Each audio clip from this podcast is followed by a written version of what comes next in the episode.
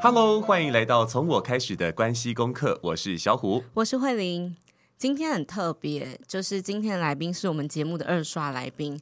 然后我发现有一件事情很奇妙的是，来节目二刷的来宾都是夫妻档。哦，对，就是第一次是太太先来，然后第二次就说，呃，先生也蛮想一起来的，然后就一起出现在节目。呃，阿娥姐是今天的来宾，还有今天的姐夫 Michael 哥，对不对？对，嘿，大家好，我是 Michael。可是我不是很想，不是我很想来，我是那个 这个老婆老婆应召他来，叫我来。那是我难得给你一次坐台的机会，是是是，对不对？你要感恩，感恩。我们从上一次阿娥姐那个不逃跑的陪伴，到现在爱的陪跑者，然后我觉得很有趣的是，呃，上一次很多的听众朋友听完我们跟艾尔姐上一次的聊天，然后就私讯我说，你们有一点坏。我说怎样？他说你们怎么都没有先跟人家说要准备卫生纸再开始听？所以呢，现在我要请各位听众，就是给大家三秒钟，准备一下你旁边的卫生纸。哎，我今天没有卫生纸哎，那个 我们的小伙伴帮我准备一下。对，嗯，就是准备好卫生纸之后，我们就要开始今天的访谈。嗯嗯，所以我们要再一次热烈的介绍阿娥姐，还有。阿娥姐爱的陪跑者是，Michael 哥姐夫来到我们的节目当中，欢迎大家好，大家好。那不要哭，不要哭，眼泪是珍珠。对，然后我们俩上次哭的像什么样子？你比较严重，好不好？我上次是鼻塞的，今天真正鼻塞的是我老公，哦，好惨，还没访问前就鼻塞了，你看鼻音很重。这一阵子咳嗽的人好多，然后他一咳嗽，像晚上咳嗽，我就要爬起来一直帮他拍一拍。我不晓得是不是很多的夫妻，如果另一半咳嗽，你是把他踹到床底下去，还是你会起来帮他拍一拍，再去倒杯水？然后我就是那种很怕咳嗽，因为我一咳嗽就把他吵醒，吵醒他又、uh, 又不好睡，所以我们两个互相互相在帮对方想。我觉得那个有点，其实其实有时候也有点痛苦啊、uh, 啊，对，因为我就觉得说我要想办法把我自己痛苦忍下来，不要影响到他。Uh, 可是当我要去忍住的时候，然后。突然咳出来的时候，事实上又把他吓醒了啊！那他对又让对方想要去照顾，哎，对对对，自己心里又过意不去，对对对，就会变。但我又不能够摆烂，我完全不管他，好像我又不关心他。其实我心里面又很生气，因为我被吵醒了，嗯，kimoji 是不舒服的。所以你看，夫妻哦，要去彼此关心跟互相支持，不是一件简单的事情。嗯，往往考验都是在你最放松、最舒服，比如说半夜你在睡觉了，嗯，你被惊醒。你你其实是心疼他咳嗽，但是大部分时间你是很生气，我被吵醒了。嗯、那我们好好的日子在呃照顾的历程当中，其实也是如此。嗯，我们恩爱夫妻啊。哦然后快快乐乐、平平安安，怎么会晓得一起面对了要照顾家人的这件事情？对，突然就来了。对，一个人的观点是一个人的观点，但是有两个人的时候，哎，产生的化学反应很不一样，很不一样，对不对？因为另外一个观点又不一样的时候，嗯、那在同一件事情里面，很有可能就产生不同的角度，还有更多的啊、哦，这个延伸出来的故事，这样。是所以今天就很开心，也同时也邀请到了姐夫 Michael 哥一起来参加，来提供更多的我们在照顾的这些故事当中的更多角度。这样，嗯，好。我想要问的是，因为我们之前是访阿尔姐那个书嘛，不逃跑的陪伴，对那很快，哎、欸，其实很快，一年很快，不到半年吧，不到半半年左右的时间就开始在策划这件事情。对，可能因为照顾这件事情，高龄化的社会已经来临，无可避免。对然后大家其实都在忙碌的生活当中，好像也可以预期。当你要照顾老人家的时候，这堂课你要不要先想好？嗯、我知道现在平均的落点大概在四十多岁的时候，嗯、你的父母可能就是六十几、七十几，哦、那他们身体机能一定是往下滑。对那现在的人动不动就随便活到八九十岁，嗯，一百岁，所以你那个照顾的历程可能就会拉得很长。嗯、所以以我照顾十年的时间倒推回去，确实是在我四十几岁的时候面临到第一次我公公倒下来。从那一刻就揭开序曲，哒哒哒哒哒，配乐，就开始展开了照顾的历程。嗯、呃、，Michael 的爸爸倒下来，是我们第一次感觉到说，哇，父母会倒下来哈，嗯，然后是要长期照顾也，嗯，好，所以那个时候对我们来讲，其实是蛮震撼的一刻。那时候其实什么都不懂，嗯，然后人家叫你做什么你就做什么。比如说我到医院去的时候。呃，人家说，哎，你要签同意书，因为要一个插管。嗯，然后那时候我爸爸已经在医院急救，就已经躺了好一阵子。嗯，那去，呃，就去签了。但是你不知道签了之后，他后续的动作，你没有办法去衡量。哎，他他到底是病的状况是怎么样？那到底要不要去签？要不要去急救？因为爸爸你临时也都没交代嘛。嗯，所以我后来我觉得说，我们这这个我的老婆然后阿尔，他录这样的一个写这本书，还有录这样的课程，我觉得就是要写给大家一些一些帮忙。嗯，因为很多时候都是措手不及的。对，你都来不及准备的。嗯，我在回想我爸爸。不躺了五年的那个那个时间，虽然人家说这个好死不如赖活着，可是我觉得赖活着一点意义都没有。是哦，如果是这样的话，如果倒退回去那个时间点，我可能不一定会去签，来去去急救了，因为他是一个非常严重的颅内出血啊。那也因为签了以后引流出来，但是他事实上已经整个脑部的那个都已经被破坏掉了啊，无意识了，无意识了。所以我那时候呢主治医师进来跟我说，哎。你爸爸这样，呃，手术很成功，那我说他会不会复原？他都他说你就把他当做是他活着在扫墓，就一口气的扫墓。他就这样子跟我回答。我如果知道哦，真的医生可以这样说。对，哎，我觉得他可能看多了。我们当时很愤怒，其实经过了很长时间以后，我发现其实他讲的很实在。嗯，就是说，呃，你要去墓碑上去感念你的父母，还是说，其实他至少还有温度在你身边？嗯，他已经是形同死亡了，可是你可以对他诉说你的情感。所以我我公公倒下来，那个治疗对我们来讲就是烧钱。嗯，但是最大的治疗陪伴是我们在陪伴我们的婆婆。嗯嗯嗯，因为我婆婆对这个公公其实有很多的怨言呐、啊，因为他在外面很精彩啊，很匪类啊，哈，所以对我婆婆的疗愈反而是很重要的。所以我们会看到婆婆的情绪起伏异于常人啊，时而愤怒，时而不舍，时而生气，时而又觉得心疼，你就觉得哎啊，这是错乱吗？所以你知道，在疗愈的过程里面，对于不是直接被照顾的这个被照顾者身边的曾经是受害者，他也是需要被呵护照顾的人。大家可能没有去想过，对耶。像我十几年来成为一个照顾者，我照顾了妈妈卧床，还有公公的时候，也是在医院呼吸治疗，然后还有我女儿罹患血癌，还有我妹妹的中风，我竟然身经百战呢。帅气，气死我了！我也不知道为什么会没没完没了哎，所以我以为我处理完一件事情就没了，谁知道会接二连三。嗯，所以我跟我先生也没有料到后面这样会拉了将近十一年的时间。哇，十一年，十一年就家人陆续，所以我在书里面写了很多。写完书以后去演讲，也得到很多。呃，听友们的回馈，嗯，我就发现说，哎，那要不要把这件事情好好的脉络整理一下？嗯，就你看，像我们要想要在工作上有所成长学习，你可能会去上小虎老师的课程，哦，沟通啊，嗯，表达啊，谢谢二姐哦，真的真的，可是你却觉得说我好像在照顾这一块不需要，怎么会不需要？超级需要的，嗯，你怎么跟？比如说像我婆婆那个情绪起伏，我要不要去跟她沟通？现在现实状况是这样子，对，我要不要去跟她表达说，其实虽然我公公躺在那里，但是其实他是爱你的，嗯，好，那他可能会心疼他的子女为什么要扛这个责任？嗯，我们要不要去跟他沟通说，其实孩子们有机会可以尽孝，他们并没有你想的这么的埋怨，嗯，就这个沟通技巧，其实我觉得好像相通的。于是，在这个爱的陪跑者里面。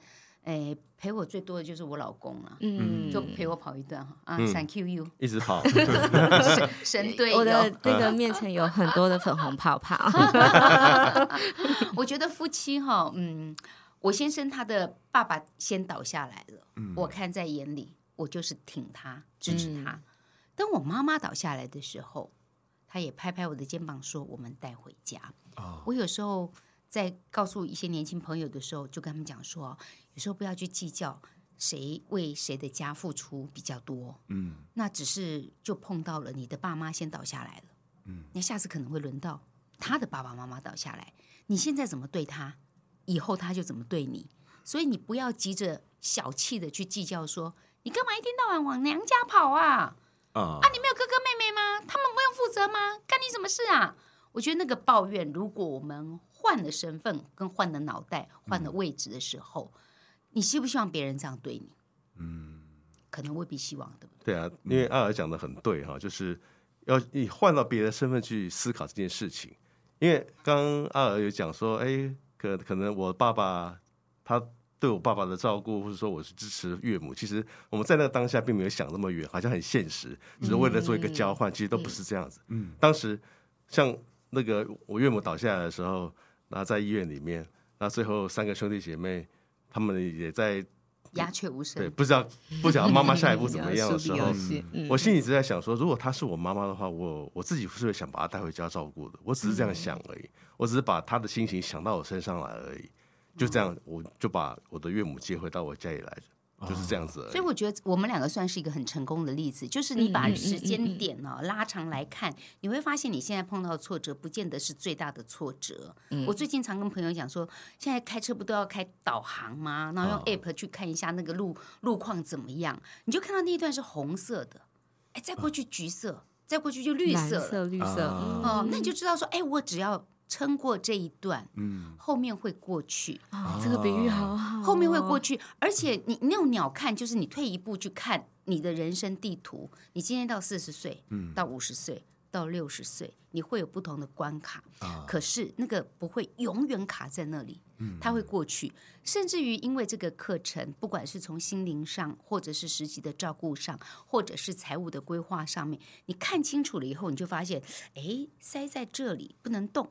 也许我可以绕一段路多花五分钟，可是效益是好的。嗯，我可以经过这一段，那个就叫做我在照顾上可能有人跟你比手画脚。嗯，你要不要理他？你要跟他理他的话，你可能那个红红色的那一块，你就会在那里僵持很久，卡很久。卡很久。然后你身在其中开车的时候，看不到前，看不到后，你很容易焦虑。对。可是如果有机会让你透过爱的陪跑者把全貌看清楚，嗯，你就知道我也许可以等待，嗯，你就会想通，也许我可以换一个换一条路走，嗯，就通了。重点在最后，哎，因为我经过十一年的照顾之后，我妈从去年过世到现在，哎，你们认识我，我还是笑眯眯的，开开心心的，嗯嗯嗯，对，我现在四个字，否极泰来，好李家在。身体没有被拖垮，嗯，因为照顾当中有很多人是照顾者自己先倒，对，各位你千万不要倒，你不值得倒，因为当一切都过了以后，我要好好的去过我的下半生，嗯，该吃该喝该玩的。我现在也不能吃太多，因为吃多了还要减肥。那个合唱团衣服会穿不下，是不是？就是 下礼拜要去表演的嘛，对不对？去马祖嘛，对对对对对对。好好，好像有 get 到这个消息。哎，其实慧玲，你讲到这个，我我们好几次有在面谈场合看到。呃，其实我觉得一个照顾者不要把自己陷在其中，成一个专业的照顾者，你要让自己过正常的日子。嗯，就有点像喘息服务一样，你可能去看一场电影没关系，啊，你去度假个一两天，你父母不会立刻就嗝屁啊，你就去吧，因为你你你抽离一下，你可能会有一个愉快的心情再回来面对的时候，嗯，不会这么沮丧跟抱怨。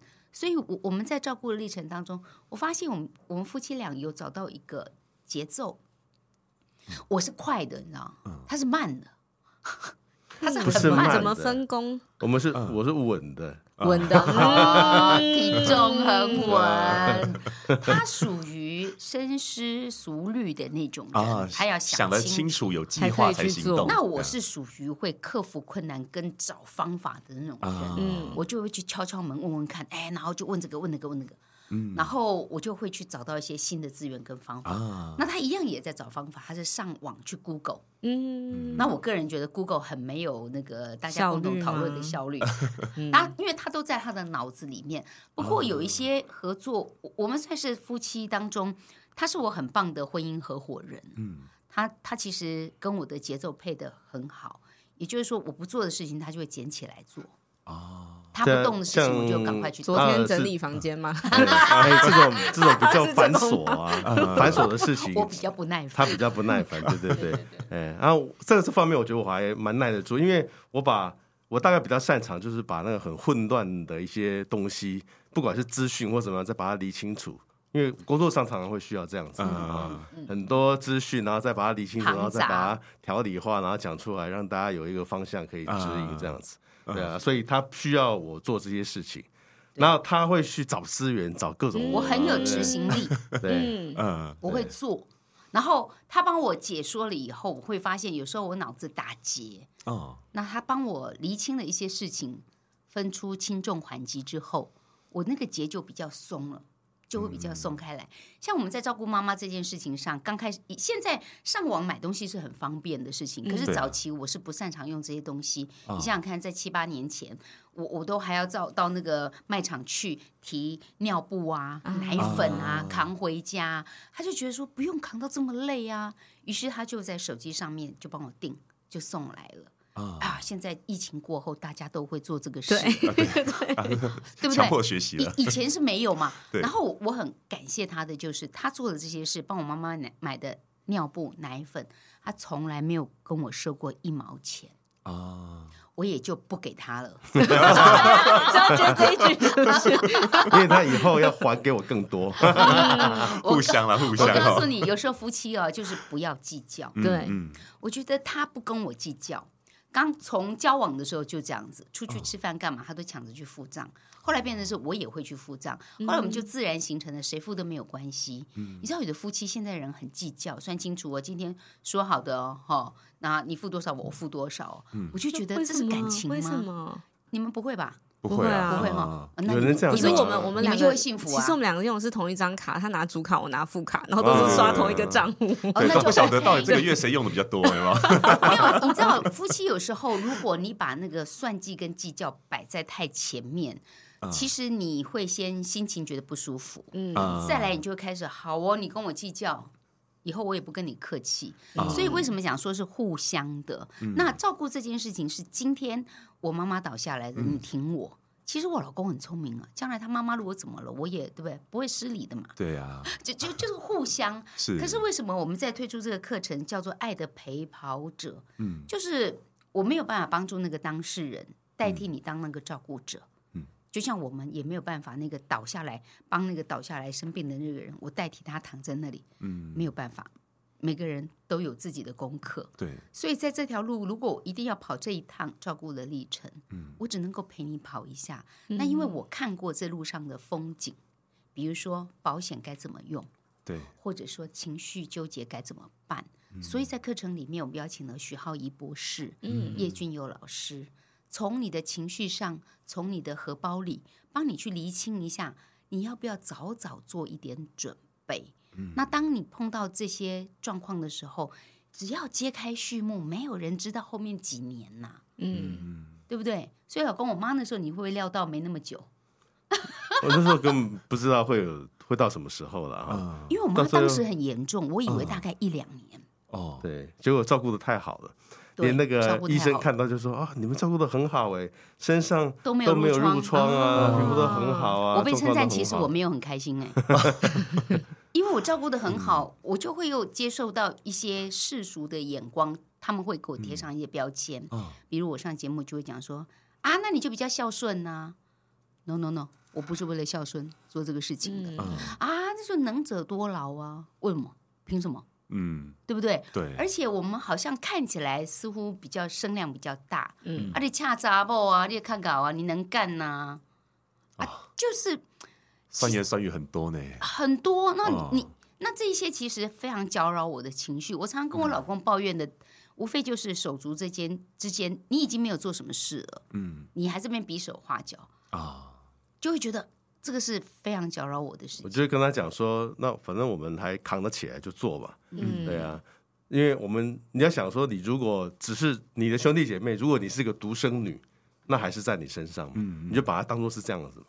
我们今天扛不起来就算了哈，那我们今天还扛得起来，那我们就把它好好的把这些事情做好。嗯，而且我觉得那个陪伴是一个很重要的事情。比如说我我最近生病，我如果在国外，我一个人生病，我可能躺在床上，我要要杯水喝都可能都还要自己勉强爬起来。对，哎，我说回到家里来，我一渴，他就赶快帮我哎拍一拍啊，精油抹一抹啊，赶快倒个热水给他。对啊，哎那种。陪伴虽然说他不能够具体的做什么，可是那个心里面的那个支持度是很重要的。嗯、所以那个陪伴，我觉得这个陪伴的这个人，你不要觉得说妄自菲薄，好像我都没有做什么事，其实没有。嗯、你在他身边好好的陪着他，嗯，看他需要什么，随时支持，那就已经很足够了。嗯，对，所以这堂课里面，我其实蛮希望大家可以及早学习，就像那个地图，嗯、人生的地图一样，嗯嗯，你早一点把这个全貌看过一遍，前面的欢乐大家都哦好手好脚好快乐哈，嗯，都平安无事，那你已经知道，但你已经看到后面的路，哦、而且各位真的你一定会走到这个点上来，嗯，好，比如说我以为是老人才会倒下来，哪有？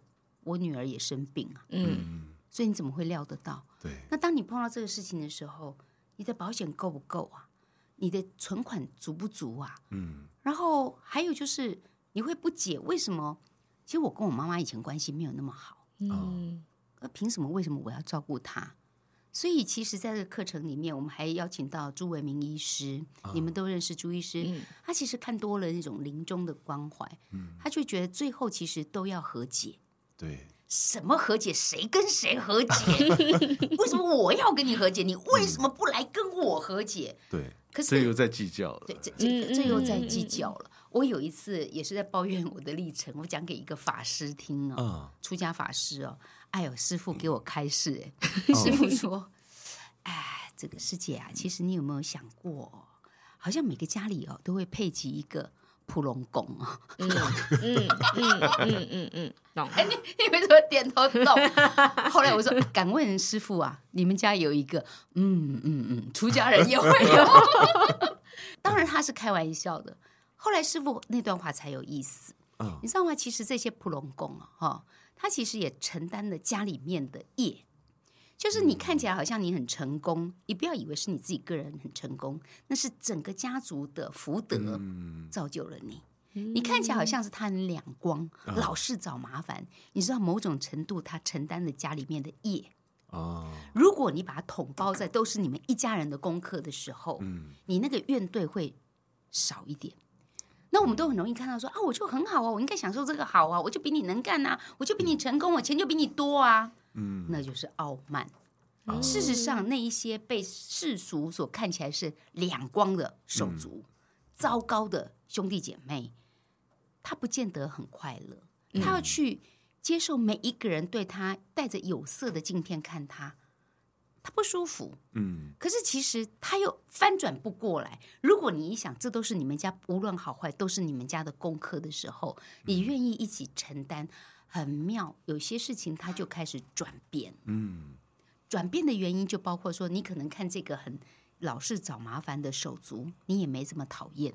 哦，换言之，他看到你这个大老板，他也没有这么嫉妒了。嗯，回过头来很单纯的，你是兄，我是妹，我是姐，你是弟，我们就是手足而已。嗯，我想要 echo 阿娥姐讲的这个，就是我我们家跟小五他们家有一个很微妙的。变化就是在呃，我们结婚之后，因为小五哥哥其实是一个比较木讷的人，嗯、然后在家里就话很少。来，你坐过来跟我们 跟姐夫坐一起，就是就是呃，比较呃不善于表达自己，就连我公公婆婆跟他聊天也是。聊一两句，这样就就句号了那种的。你是在外面上课话说多了吗？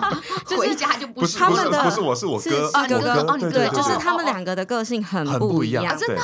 我就很开朗啊，然后很搞笑啊，然后所以到处大家就会跟我聊天。可是，哎，我哥就跟他聊两句，就发现哎，话题结束了。对，嗯，或者是呃，可能本来人家很热心的要关心他。哎，可是呢，他可能就句号人家，就就泼了冷水那种感觉。对，然后我要讲一个很奇妙的事情是呢，嗯、他哥讲，就是我认识他们家家人，就我们交往到结婚应该也有七七年有吗？嗯、有有差不多、嗯、这么久的时间，他哥哥讲最多话的对象是我妈，哎。啊，我很奇怪，就是我也不知道，他就跟你妈投缘呢。对，就比如说我妈从苗栗上来台北，然后可能会住在，就是因为我跟公婆一起住嘛，就会住在台北的家还是什么。然后就是哥哥都会一直跟我妈聊天，我妈丢什么球关心他，他都会回应。对，然后就发现那个呃，有的时候不是直接的有血缘关系的家人，才是一种。呃，彼此的支持，嗯、反而其实因为呃，我妈的，我妈就就阿二姐见过嘛，就是很热很热情的一个一个一个大姐，大姐对对是。我妈知道我说她大姐，应该不想听这一集，叫我剪掉。大家都叫玉丽姐啊，对吧？没有，她以前都叫我同学看到她的时候要说。仅叫我资深美女哦。对对对对对，妈妈真的长得很漂亮，谢谢真的个儿又高的哈。我等下再回来，有在保养自己。我等下回来讲，就是妈妈跟阿尔杰的故事。然后总之就是，我觉得在呃，我我妈就是只要每次来台北回去之后，小虎哥哥就会变得很开朗。对，然后会有一些充电的感觉。对，然后会愿意，比如说晚餐的时候，其实他晚餐都不太跟大家一起吃。他比较愿意，就是同一个时间坐在餐桌上一起吃饭，一起聊天。嗯、所以我觉得有时候那个影响不是只是呃一个人的家庭，他就是因为夫妻的婚姻的结合，然后彼此家人的交流，有了很多的爱的变化。嗯，你不觉得其实就是用对方法吗？就像爱的陪跑者为什么要有这个课程？呃，每一个人家里的状况组成都不一样，嗯、可是你发现听完课程以后，你会发现，哎，我其实可以换换方法。嗯、比如说，像我妈妈躺在床上很久，很容易会闹脾气。嗯，那我讲没有用，我老公讲就有用啊你看有没有异曲同工？我想知道要怎么讲，哎，这也是我今天超想问的问题。那我我我还记得啊，那时候这个我岳母。还没有倒下之前，因为他那时候有一些情绪方面没有办法排解，他有忧郁跟躁郁，对，会有这种情况。啊，有一次啊，他就是在，因为我那时候跟他哥哥是住隔隔壁栋而已，然后他妈妈这个压开来啊，然后就气冲冲在那个楼下，然后拿着行李啊就要跑，然后全身冒着汗，然后啊没有人可以治得了他，然后我就到他面前，我就。我就抓住我岳母，我叫他看着我，扶着他的肩膀，我就叫他看着我。我我看到他，我看到他整个这样一直冒着汗，然后眼睛里面可能好像要喷火出来。可是我的那个眼神这样很坚定看着他的时候，他就慢慢就静下来了。嗯，啊，然后可能就是因为也是没说话，对，对，我没有我没有讲话，我只是这样。这是你的重点是不是？对我我我只讲一句话，只是说妈妈你静了来啊，我就是把抱着他叫他静下来，然后我就这样看着他。那他本来就是在躁动，和他慢慢就安静了。嗯、可是他的这个他自己生的小孩，他的哥哥啊，他哥哥他都没有办法静下来。啊、我觉得是不是在从那个时候就变成有一个这样的一个角色，就是说好像变成是我主要只要好好的看着他，他就会静下来。嗯，所以当那个我岳母倒下来在我家里面，跟他闹起脾气啊，嗯、不吃东西啊，嗯、或者甚至会踢人，然后干嘛？让、嗯、我跌倒。对。我没有，我我不会有需要讲话，我只要站在他的面前，看着他这样子，嗯，他就会，我妈妈比较会把理性带回来，对对对，是这样吗？我觉得他尊重我先生，即使他倒下来，他其实还很知道说他现在是住在女儿家，嗯嗯，然后我我妈妈如果对住在女婿家，所以我妈妈如果又在捣蛋，就在找我麻烦，我很容易被他惹毛，然后我就会有情绪，还有从小到大的一些情感的纠葛，我就会。整个压起来就会通通摊出来，结果就会变成是像在吵架、咆哮，哦、然后我也变成另一种情绪的宣泄。嗯、这个是在照顾当中犯的最大忌。嗯，因为你说出来的话全部都伤人，对都是伤人，然后又伤了一个现在讲不出话的人，他更气，嗯然后他就气得也飙眼泪，然后我又奈何不了我，他只会用脚踹我。你知道像这种情形，在我们家根本是经常上演的戏。哦、我老公就是那一招。静静的走到他的面前，四目以对看着他，不说话。嗯，等他沉静下来的时候，我我老公就会说：“妈妈安内无好耍，嗯，安我巴肚会掉伤。哦，你若无介意要倒来家，无要紧，你会使去哥哥遐。”我妈就她不想，就乖乖的，就乖乖。所以。我也有一点心疼，说：“哎呀，妈妈好像觉得委屈，住在女婿这里。嗯，但是我觉得三秒钟我就告诉自己，不用这样想。你要想说，其实他很幸运，女婿愿意让他住在这里。嗯，而且他也因为敬重女婿，他就会把那个停损点到这里，不要再找麻烦。嗯，所以我在课程里面，爱的陪跑者，我也是告诉大家说，有些时候你不要只用你自己本能式的方法去解决你面临到的问题。嗯，你要换方法。像小虎老师经常在讲沟通。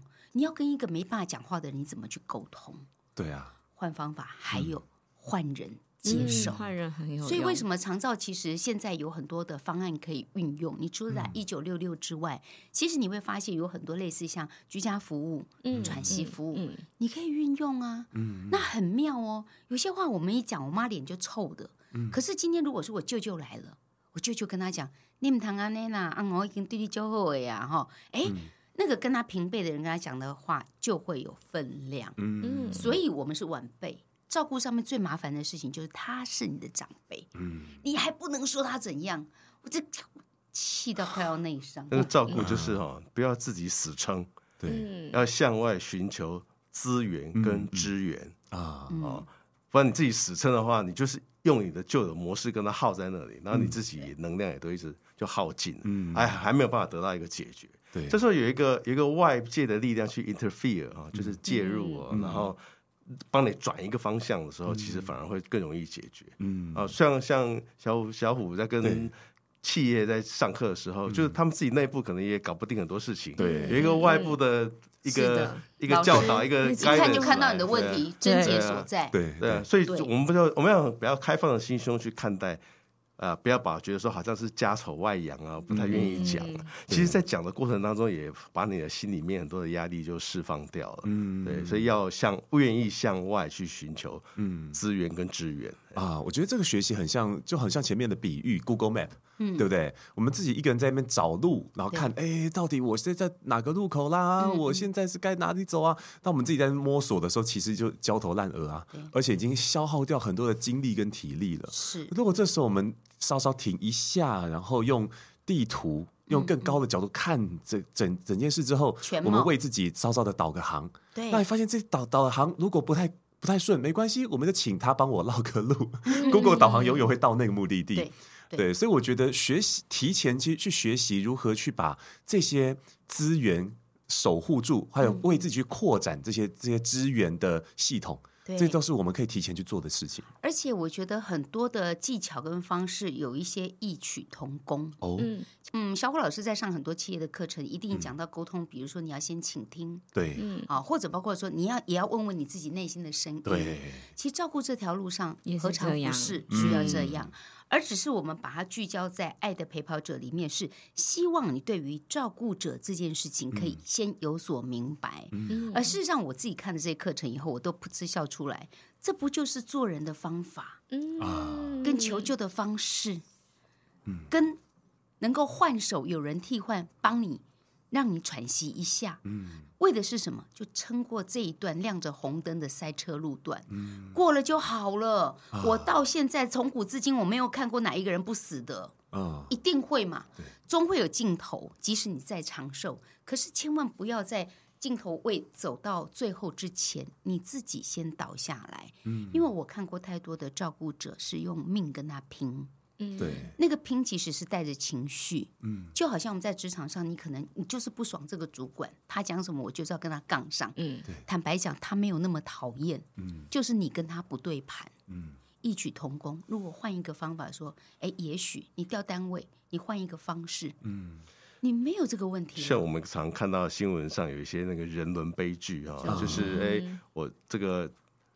照顾杀人，对，照顾照顾，觉得照顾不了，最后就同归于尽，嗯。啊，把照顾的长辈跟自己就全部就走到这个尽头了，嗯，这真的是一个悲剧。他们就是没有去及时的去寻求一一那个相相关的的一个支持，嗯，所以才变成这样子。当然也希望说阿尔这样的课程能够帮助这样这些需要支持的人。一定帮得上忙，嗯、而且哈、哦，这些方式，因为我们的讲师阵容太坚强了，徐浩义博士、叶俊佑老师、陈维明医师，嗯、这些方法其实都很关乎到你照顾你自己心理的卫生健康，嗯，真的，而且给你一个很大的自信建立，嗯。无论是你面对要照顾家人，或者你要面对你职场上的运用，我告诉你，其实都派得上用场。嗯、最后你在碰到这么多困难的时候，你回过头来是要问你自己：我到底我还缺了什么样的能力？嗯，那我们要透过学习啊，学习是一件可以运用得上的时候，嗯、你会发现你自己很有成就感。嗯，我们在学校学过很多东西，我们要吃饭也会要先拿怎么样学汤匙，走路也要怎么样开始跨出另一步。那照顾这件事情为什么不学？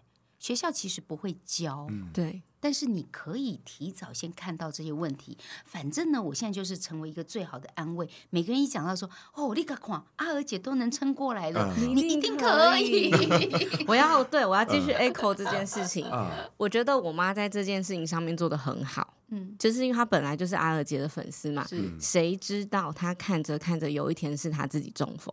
对。就是谁谁知道。嗯、然后因为她非常的就是机灵吧，他知道自己怎么、嗯、对对不对了。然后半夜觉得嗯怎么手脚左手有一点点奇怪，嗯、可是因为他才五十岁那个时候，谁对谁会觉得我现在会是中风？但因为他自己会有一些尝试，或者是其实看阿尔杰的分享，大概知道会是怎么样。嗯、反正就是去医院之后，我觉得最。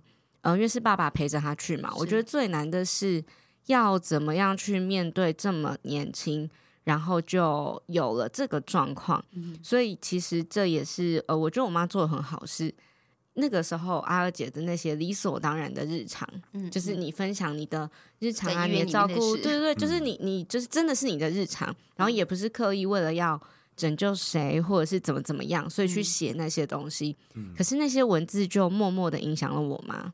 真好，就我我忘记我上次到底有没有讲到，就是我妈在住院的时候，因为其实她也不跟我爸讲话，然后她就我觉得她有怨怼，她喜欢跟小虎的哥哥讲话，没有没有啦，那时候那时候还没还没还没，对对对，就是她会有一点觉得怎么怎么办，就是我我还这样，然后因为我弟跟我妹还在读大学，她就觉得啊完蛋了。就是啊，怎么很像？就是也是，我觉得一定你们经历过那个慌乱、自责啦，对对对，都都有这样。嗯、然后那个时候他就是在呃住院吧，就传讯息给阿尔姐嘛。嗯嗯、然后你就回他呢，他是一直我不知道你记不记得这件事情，所以我很难对对，所以所以就是就是这个动作。然后陪跑陪到他，你知道我那个时候，因为我孩子也生病嘛，我当时其实在演书写了很多我这个这个日常，对，很多人都来告诉我他的事，我都很在意。因为我觉得他们都在找一块浮木，对在求救了。对，他已经快要沉下去了，所以你一定要理他。嗯、我会马上回，然后告诉他我现在怎么支持自己。那你现在可以做什么？哦、有时候他们讲故事很长，我不见得每一个都可以 follow 到，可以告诉他怎么。嗯、大概我都不外乎叫他说：“你先要顾好你现在的自己。嗯”对。你现在的状况，因为你妈妈中风的年纪刚好跟我妹妹那时候一样，嗯、所以你看你在读书的阶段，我妹妹那个时候她两个孩子也在读书，嗯、你有没有觉得这个其实也算是一个礼物？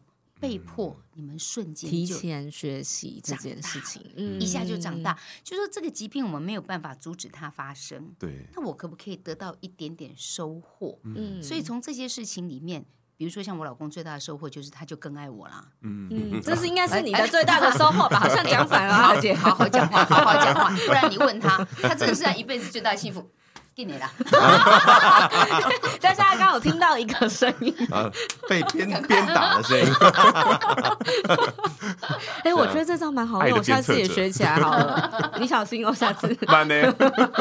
不过像那时候我女儿在住院的时候啊。我们就发现说，其实一个家庭的中心真的是母亲，嗯，也就是说，母亲在哪里，那里就会变成家。所以那时候我们变成医院，就变成我们的家啊。因为我们即使他在医院里面，嗯，然后因为大家都在医院，女儿在医院，我当然就是都会会跑去跑到医院去。所以医院就变成说，我们是我们生活所在。他竟然可以在医院里面用一个小小的电锅，还是可以煮东西。哇，对，妈妈很强，对，很厉害。非常厉害！马街医院后面有菜市场，我知道。我们以前住那附近，我可以买菜回来，然后煮好东西。因为医院里面的东西吃到后面你就会疯掉，一进去就要住一个月，一天三餐真的快疯掉。但那个时候也让我改变了饮食习惯，我们都是吃原形食物，鱼就是鱼，肉就是肉，就没有什么加工的东西。我觉得也蛮好。可是其实。嗯，在照顾的历程当中，会有另外一个风险，就是你会有一些压力。比如说，我老公就压力胖啊，胖到八十几公斤。那那个时候就是到在病房里面，反正到最后他弄一弄，就大家吃不下，我就全部把它吃完。吃完以后，然后那个医院总有要要熄灯嘛，那我总不能够要回家，我要回家，然后他就会在医院陪小珍。那我自己回家的时候，其实。因为只有我一个人，不受控，没有人管他，不是不是不是管不管的问题，他还会去吃泡面啊，睡前再吃东西，因为觉得心情很很空，心里很空，对对，因为屋子空掉的感觉，然后又睡不太着。那像那时候小珍刚发病的时候，我就是拼命在网上找，还有去看书，就是有关于血癌的一些这些 information，我还把它整理出来。我说小珍的病是什么什么病，哪一型的，怎么样，要有一些什么方法，我都把它把它弄起来。然后我在睡不着的时候，然后又会很担心小珍跟阿尔他们在医院里面，嗯，那我那时候自己就，我那时候在医院也不敢哭了啊。嗯，其实他也是，他在医院他也不敢哭。我们两个都很惊。就我们都是，我是回家就是跪在我家的菩萨面前哭，对着菩萨哭。哦，然后他是在医院哭不出来，他是要跑去。偷偷跑去外面买一个啤酒，跑到那个厕所病房的厕所里面边喝边哭，这样子。边喝边哭是什么画面？我想一下，因为我睡不着觉，我又担心孩子。那我睡不着觉，我已经做了瑜伽了，然后我也已经跑了步了，在那个房间里面已经不知道怎么办了。嗯，真的睡不着，我就买了一瓶啤酒。你知道，在哦。在厕所里面喝啤酒，实在味道不怎么好，也没有小菜，一点都不享受。可是那个酒精的催化哈，会让你顿时放松你自己，然后你就会把你内心最大的委屈，嗯就会浮出来。嗯那你的委屈你也不敢抱怨，因为你是舍不得小孩子。所以当你哗啦哗啦开始哭的时候，你又突然警觉，我是妈妈，我又怕吵到小孩子在睡觉，我就连同水龙头也把它打开，就让那个水声盖过。我试过这招。其实我对不对？在家照顾我妈的时候，是不是？对，就你在演欲盖弥彰啊，就是 想说这人怎么尿尿吸收是这么对？你知道？你知道我们小朋友长大了以后，他说：“妈妈，我们后来都知道你们晚上在房间里面把音乐放很大声，在干嘛？”什么？还没有十二点啊？这是两个不太一样画面呢。你怎么突然跳到这一段？刚刚说的水龙头打开掩盖哭声啊，那把音乐打开，在掩盖什么声音呢？啊，呻吟声。还好还好，我们不是儿童节目，不然之间那个画风骤变了，又又哭又笑。因为我我后来发现说，其实照顾的路上，你还是就是要把日子过正常了。嗯，嗯就是，哎，该吃该喝该睡干嘛，你就照这么做。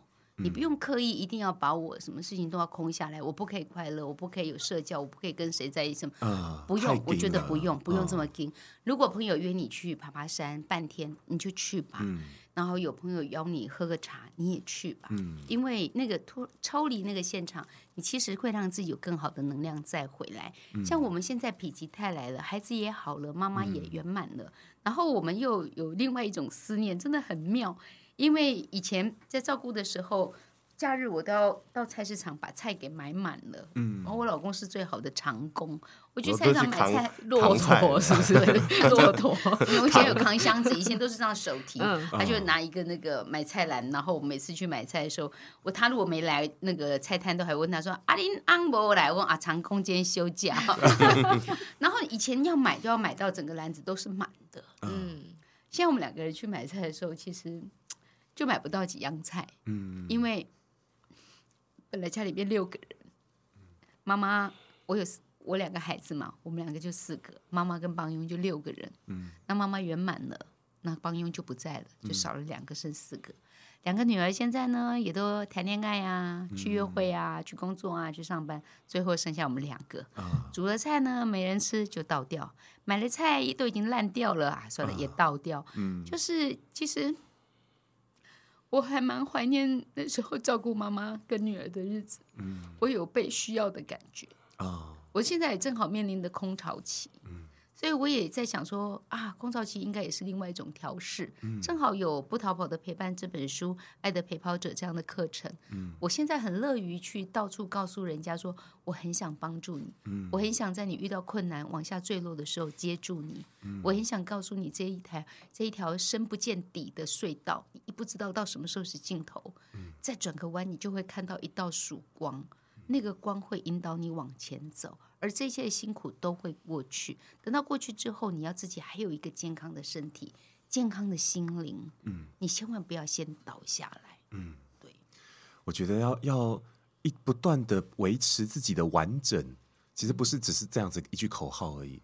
维持那个完整哈，那个足够的知识是一部分，嗯，对不对？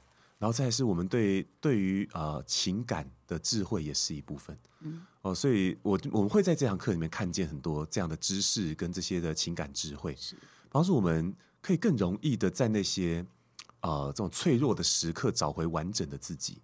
嗯，我觉得在脆弱的时时刻啊，我自己啊，因为我我们家有信仰啊啊，那不管是什么信仰了哈，我觉得呃。因因为人真的是很渺小。我常常跟阿娥讲，我们人真的很渺小，不要以为我们好像很伟大，什么事情都做得了。那我们有那个信仰的时候，其实是可以坚定的陪陪伴你。就像我那时候一个人回家，然后很无助的时候，那我就跪在我家的菩萨面前。那当然我也会念经，我也会祈求啊。那后来一切都度过了，我也很感谢说，当我身边没有太太陪的时候，我还有其他无形的东西可以陪陪着我。